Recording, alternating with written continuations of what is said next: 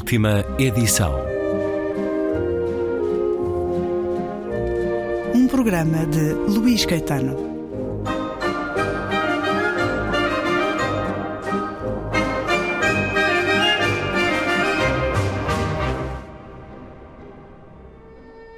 Regresso à conversa com Luísa Schmidt a propósito do livro 50 anos de políticas ambientais em Portugal, da Conferência de Estocolmo à atualidade, o livro com a chancela Afrontamento. Ora, Luísa Schmidt, no caso do nosso país, estes 50 anos começam com o fim da ditadura.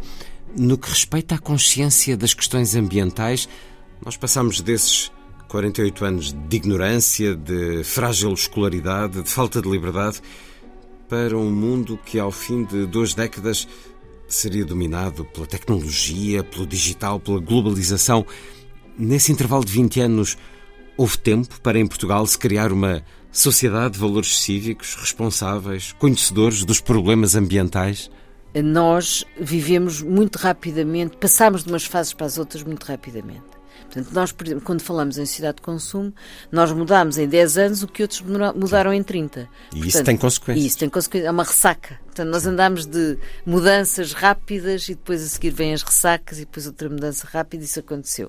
Uh, uma das coisas, mas isto é importante também sublinhar, uma das coisas que a que a, a Comissão Nacional do Ambiente se dedicou depois do 25 de Abril e depois, portanto, veio o Ribartelos e veio, continuou, o Correio da Cunha continuou, e o que é que eles faziam fundamentalmente? Faziam educação ambiental. Uh, o chamado serviço às populações, uh, em que eles punham e de facto conseguiram começar, lançaram as raízes da educação ambiental que é muito importante para as novas gerações. Mas quando é que isto se consolida verdadeiramente? Consolida-se verdadeiramente nos anos 90 e, sobretudo, a partir de 95. É aí muito claramente quando se cria, embora.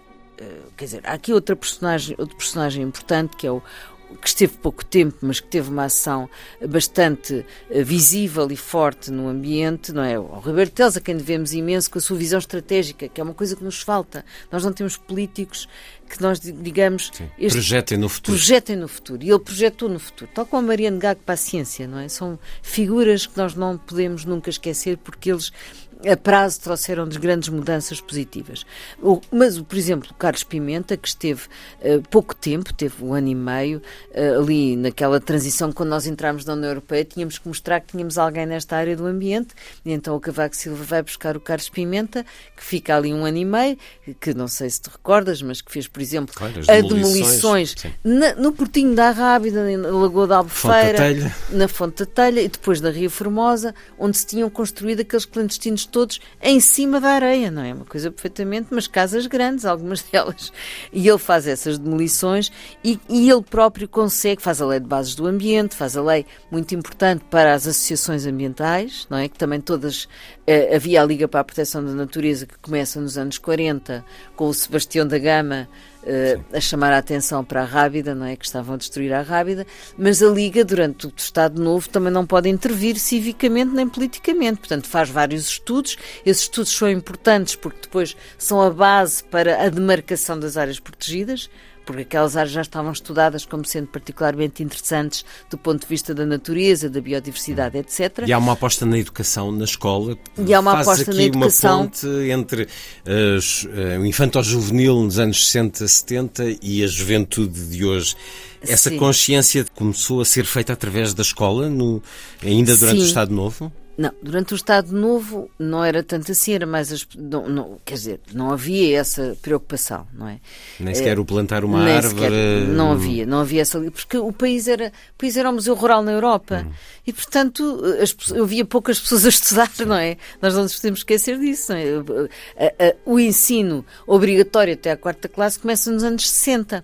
Portanto, e, e- e realmente, de- na Primavera Marcelista, há ali um empenho maior eh, na questão educacional, educativa. Mas, na verdade, ele só começa a ter, as questões ambientais só começam a entrar nos programas e a ter importância, a chamada eh, mesmo educação ambiental, mais tarde com, com Carlos Pimenta, eh, com, com dos anos 80, quase a União Europeia, que também começa a dar importância a esse assunto, e em 90, a paixão do Guterres acaba por ter muita importância. E isto porquê? Porque eles juntam, eles fazem, era, era então, era o Marcelo Grilo e a Ana Benavente que tinham esta pasta. E o que é que eles fazem? Eles juntam, fazem um programa em que juntam o Ministério do Ambiente, o Ministério da Educação e o Ministério do Trabalho com a formação profissional com o, emprego, com o Instituto de Emprego e Formação Profissional. E estas três, estes três instituições acabam por trazer a questão ambiental para a formação profissional, para a questão das escolas e, portanto, o, o ambiente começa a transversalizar. E os miúdos levam isso para casa e, e, dizem aos pais para separar o lixo e essas e coisas. E isso é muito importante, porque quando começa a separação do lixo, no, no final dos anos 90, é que isto é tudo muito recente, do fundo, é. os ecopontos, a instalação dos ecopontos e a separação, começa no final, mesmo no final, é de 99 para 2000, quando se instalam esses sistemas, 99, quando se encerram as lixeiras e começam, instalam-se os ecopontos, ali em 99. E quem é que, e há uma tese sobre isso, até de uma aluna minha, da Susana Valente, em que ela mostra o, impor, o, importantíssimo papel que as crianças tiveram em casa para os pais e os avós sim, começarem sim, a separar, sim. separar no sentido de clamarem vergonha se não o fizessem. Exatamente. Isso, eles são correntes de transmissão fantásticas, correios de transmissão até Agentes de, da mudança. Agentes da mudança. E portanto isso começa aí e aí começa, e há outra coisa muito importante é que eles destacam professores só para tratar deste assunto e que se ligam às então ONGs que também tinham começado no final de, nos anos, meados dos anos 80, as Quercus, as, eh, a Giota, o ASP, a FAPAS, todas essas começam ali depois, desse, depois de 86. São, portanto, começam a existir e formam-se como, como ONGs e começam também a dedicar-se muito à educação ambiental. Portanto, cria-se aqui uma geração muito mais sensível, e nós vemos isso nos inquéritos, mais sensível e mais conhecedora porque o conhecimento é fundamental nesta área, não é? E isso aí começa a haver. Depois o Mariano Gago, esse sim, traz o pavilhão de conhecimento, eh, depois também todo, todo esse, o oceanário. Portanto, são tudo instituições que, por sua vez, expandem este conhecimento e tendem a alargá-lo. E hoje temos, de facto, gerações com uma formação muito mais forte nesta área e que fazem a diferença, não é? E temos uma geração que saiu para a rua, porque tem o conhecimento, porque sabe, porque lê, seja na academia, seja na internet, lê os reais perigos a que o mundo Exato. está sujeito e sai e corta trânsito e manda tinta para cima de políticos e de obras de arte. Digamos que é um dos marcos históricos ao fim dos 50 anos que este livro abarca. Como é que Luísa Schmidt olhas para uma forma de manifestação contra a inércia política e contra a inércia social também, que alguns jovens que se mobilizaram, que arriscam, porque arriscam de, de, muitas maneiras, desde a agressão física que temos visto quando eles cortam estradas Sim. em hora de ponta, até possíveis questões eh, legais que os podem afetar também na sua vida profissional. Há muito risco de que a opinião pública se ponha contra eles Tu entendes estas hum. formas de luta? Isso teve fases também, e tem fases, e tem diferentes jovens, não, nem todos fazem da mesma maneira. Hum. Eu vou muito às escolas secundárias e, portanto, porque os professores uh, me convidam e pedem, porque sabem que este é um tema, neste momento, já, já desde o Covid, não é? Uh, e mesmo antes, uh, já, já tínhamos, já estava, já ia muitas vezes às escolas secundárias, porque é um tema que preocupa os jovens. Portanto, eles estão altamente preocupados com o que está a acontecer ao planeta, com as alterações climáticas, com o facto de não irem, de sentirem que vão ter, alta, vai ser altamente problemático. Uma fatura muito Uma fatura grande. muito pesada para eles e, portanto, não vão, não vão ter, estamos-lhes a deixar uma herança minada, não é? E um, uma das coisas interessantes, quando começou este movimento, Fridays for the Future, uh, ainda antes do Covid, não é? com a Greta Thunberg, que é 2018, quando ela faz aquela, aquele movimento, começa em 2018, e nessa altura há muitas, há muitas manifestações e muitas greves sem essas, sem essas uh, atividades mais uh, intrusivas hum. para a vida das pessoas. E, e ela dizia uma coisa que eu julgo que é muito interessante e que era o lema dela que é eu não sei resolver o problema, mas os cientistas sabem. Portanto, políticos, políticos e decisores, ouçam os cientistas. Deem-lhes meios. Deem-lhes meios e ouçam o que eles dizem. E façam como eles Façam estão a políticas façam de acordo com o que de eles acordo com aquilo que eles recomendam. estão- recomendam. Mas eu não tenho a solução. Eu acho que isto é, é muito interessante, esta é atitude. o não é? verdadeiramente chamar a atenção. Chamar a atenção. E foi isso que ela E para fez. chamar a atenção, uh, Chamar a radicalidade pode ir até onde? Pois, opinião? é isso que eu estava a dizer. Portanto, há vários, há vários tipos de jovens. Há uns que continuam a fazer isso. Continuam a ocupar as escolas, continuam a fazer, a chamar a atenção dos professores e a fazerem uma série, e, e dentro das escolas, e mesmo manifestações, a chamar a atenção. Depois, tem havido estas, estas hum, mais recentemente, tem havido um grupo específico que eh, tem a ver, que vai, vai muito no, no, no Extinction Rebellion, Extinction Rebellion começa em Inglaterra e começam a ter ações muito mais radicais. E essas ações radicais, do meu ponto de vista, eh, vão se- têm, têm que ser muito bem pensadas. O que é que eles pensam no início? A televisão não vai lá, nem ninguém nos liga nenhum. Os, me- os Uhum. Não- mídias, chamados mídias, não nos dão voz. Portanto, temos que começar a fazer este tipo de coisa, tirar continto ao ministro e aí começaram as televisões a ir lá e ouvi-los. Agora, este tipo de ações, que são ações que acabam por interferir negativamente com a vida das pessoas, das pessoas que têm uma vida já difícil. Não é? Quando tu cortas uma segunda circular, tu estás a dificultar a vida, Claro. não é De uma maneira, às não vezes, que não se não é- alcança. não é aos jactos privados, não é?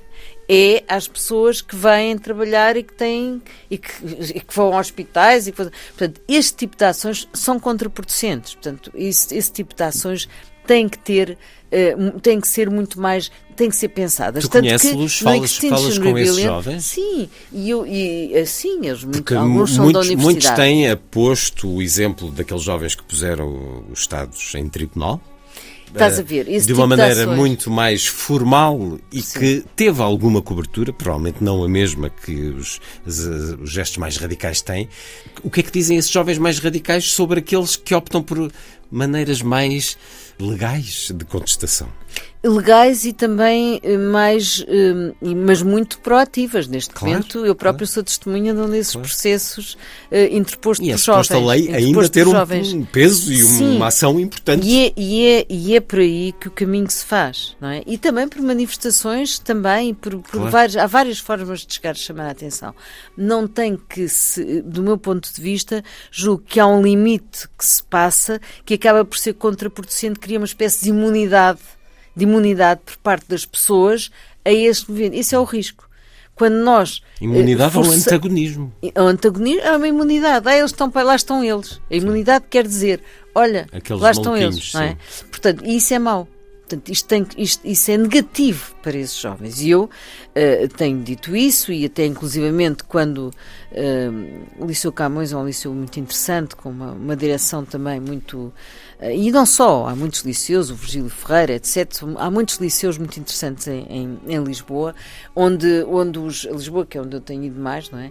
Onde os professores estão eles próprios também preocupados, porque dentro dos liceus, também, dos, das escolas secundárias, também começa a haver crispação entre eles, não é? Porque há uns que não querem parar as aulas e outros querem. Portanto, até se pensou, parem as aulas, e eles fizeram isso no Camões, parem as aulas, mas façam atividades. Então convidaram pessoas para passar filmes, para fazer documentários, para debater. E isso é outra forma que não está a, intru- a- a intervir diretamente e a impedir a vida das pessoas, o normal funcionamento da sociedade, mas que é uma maneira também de chamar a atenção e, do e, de, e de levar a informação e comunicação de uma forma eh, muito proativa, E não é? se as escolas eh, tomarem elas próprias a iniciativa de criar esses dias ou esses momentos, porventura depois não terão que lidar Exatamente. com ações mais radicais e com gestos que são um pouco questionáveis, como chamar a polícia para retirar os estudantes, etc. São questionáveis, mas in- e, foi questionado, foi muito questionado na, Na Universidade Faculdade de Lisboa, Letras. Faculdade de Letras, quando isso aconteceu. Mas, por exemplo, dou outro, outro exemplo relacionado com isto.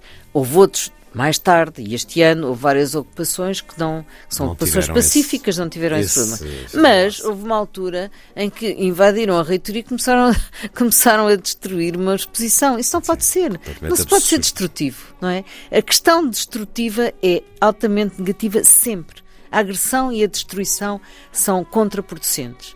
E contraproducentes para a própria mensagem que se quer passar. Portanto, Portanto, é as latas preciso... de tinta São contraproducentes. Sim, as latas de tinta lá, lá, lá andar para, são, podem chamar a atenção, mas só afetam ali aquele ministro ou aquela personagem e tal. Agora, o interromper estradas, onde as pessoas estão a precisar urgentemente chegar aos sítios, eu acho que isso é altamente negativo. Eh, num, num, dia normal de semana, acho que isso é, é o que eu digo, cria a tal, é o risco de criar imunidade contra um, uma causa que tem que ser de todos. E tem que ser de todos. E para ser de todos tem que, não pode criar estas fraturas, nem esta, uh, nem esta, nem, nem, pode ser contraproducente. As ações não podem ser contraproducentes. À parte estes Portanto, excessos e algum radicalismo, dá-te esperança, naturalmente, um sim. movimento cada vez mais global e cada vez mais marcado por parte dos jovens, jovens. de que não estão para aturar isto, mas depois, quando vemos outro tipo de inquéritos, nomeadamente sobre o seu posicionamento político, ficamos na dúvida se estamos a falar de quantos jovens. Estamos a falar de uma minoria que está de facto preocupada com questões ambientais ou, ou se há de facto um, uma porcentagem consistente. Quando nós fazemos inquéritos quantitativos e estamos a falar de, uh, da partir, normalmente esses inquéritos, agora fizemos, recentemente fizemos um e a União Europeia também está sempre a fazer, a partir dos 18 anos, nós vemos que há uma maior preocupação entre os mais novos, em geral. E depois, claro, que há minorias de que são muito radicais à direita e à esquerda. Isso aí, as, os radicalismos sempre existiram em todas as gerações, não é? De uma maneira ou de outra, e daí esse paralelo. Nos anos 60 havia outro tipo de radicalismo, não é? E havia, faz parte do crescimento, digamos que faz parte do crescimento. Quando leio inquéritos em que vejo que a maioria de jovens não lê, nem jornais, nem livros, ou vejo inquéritos em que uma porcentagem muito elevada de jovens se aproxima da extrema-direita. Quer dizer, Mas não é uma nada disto assim... se retira hum, para o benefício da luta pelo ambiente. Mas uh, essa questão da extrema-direita é uma parte dos jovens, mas não, não digo que seja a maioria, não é? Isso aí, pelo menos no inquérito, sim, a partir dos 18 anos, não é, não é a maioria. Uh, mas, de qualquer maneira, há muito maior atenção a este tema, em geral, não é? Muito maior, for, for, não é só isso, forma, atitudes, escolhas de consumo, começa a haver, não é? Estas coisas todas vão carburando, vão sendo, vão criando espaço, a mudança vai-se fazendo, não é? E isso sente-se em muitos setores da, da, juventude, das pessoas mais novas, um, sente-se já isso bastante, uh, porque há uma grande diversidade também, não é? Nós não nos só. Uh, e esses radicalismos também é, é, tal história: há um radicalismo para um lado e um radicalismo para o outro, e isso faz parte do crescimento. Incomoda sempre. E, como eu digo, pode ser contraproducente para esta causa específica das alterações climáticas, em que as pessoas têm que ter muito mais informação e formação e têm que querer aderir a um determinado tipo de práticas. E, portanto, esses radicalismos são negativos, mas de qualquer maneira a esperança está neles, porque esta geração é uma geração, não é só, pronto, aquilo que se diz que é já um lugar comum, a geração com maior formação uh, que nós já tivemos alguma vez, portanto tem uma grande, tem, tem formação até muito tarde, não é? E tem boa formação, uh, e ao mesmo tempo o que tu estás a dizer de certo modo é o efeito das redes sociais, que esse é um fenómeno novo que nós próprios ainda não estudamos o suficiente e que ainda não sabemos o que vem daí. Mas pode virem coisas más, mas podem vir coisas boas também. Porque, não é? porque, as, redes, porque as, redes, as redes sociais têm aspectos perfeitamente negativos, mas também têm aspectos positivos. E, e, a tecnologia em si, ela própria, pode não se, é conforme, conforme a maneira como é utilizada, pode ser no bom ou no mau sentido. Também é através das redes sociais que a Greta Thunberg consegue mobilizar vários, vários movimentos em vários sítios do mundo. Não é só em Portugal, não é? Em vários sítios do mundo. A Greta é quem diz isso. Portanto, esse problema eh, põe-se, mas para o lado, pode vir aqui também um lado positivo desta área, não é? E, tá, e acontece, não é? Nós tendemos a ver é aquilo que é mais Claro que há fenómenos negativos, mas a esperança tem que estar e está nesta geração com mais formação, mais capacitada e com conhecimentos mais fortes sobre o que se está a passar, o que se vai passando. E essas pessoas depois são elas que vão para as empresas, que vão para o Estado, que vão tomar decisões. E desse ponto de vista é esperançoso, não é? É esperançoso. Julgo que aí é neles que nós temos que uh, apostar, não é? É neles e no conhecimento. Luísa Schmidt e o livro 50 anos de políticas ambientais em Portugal, da Conferência de Estocolmo à atualidade, agora publicado pela Afrontamento, uma conversa para concluir no próximo programa da última edição.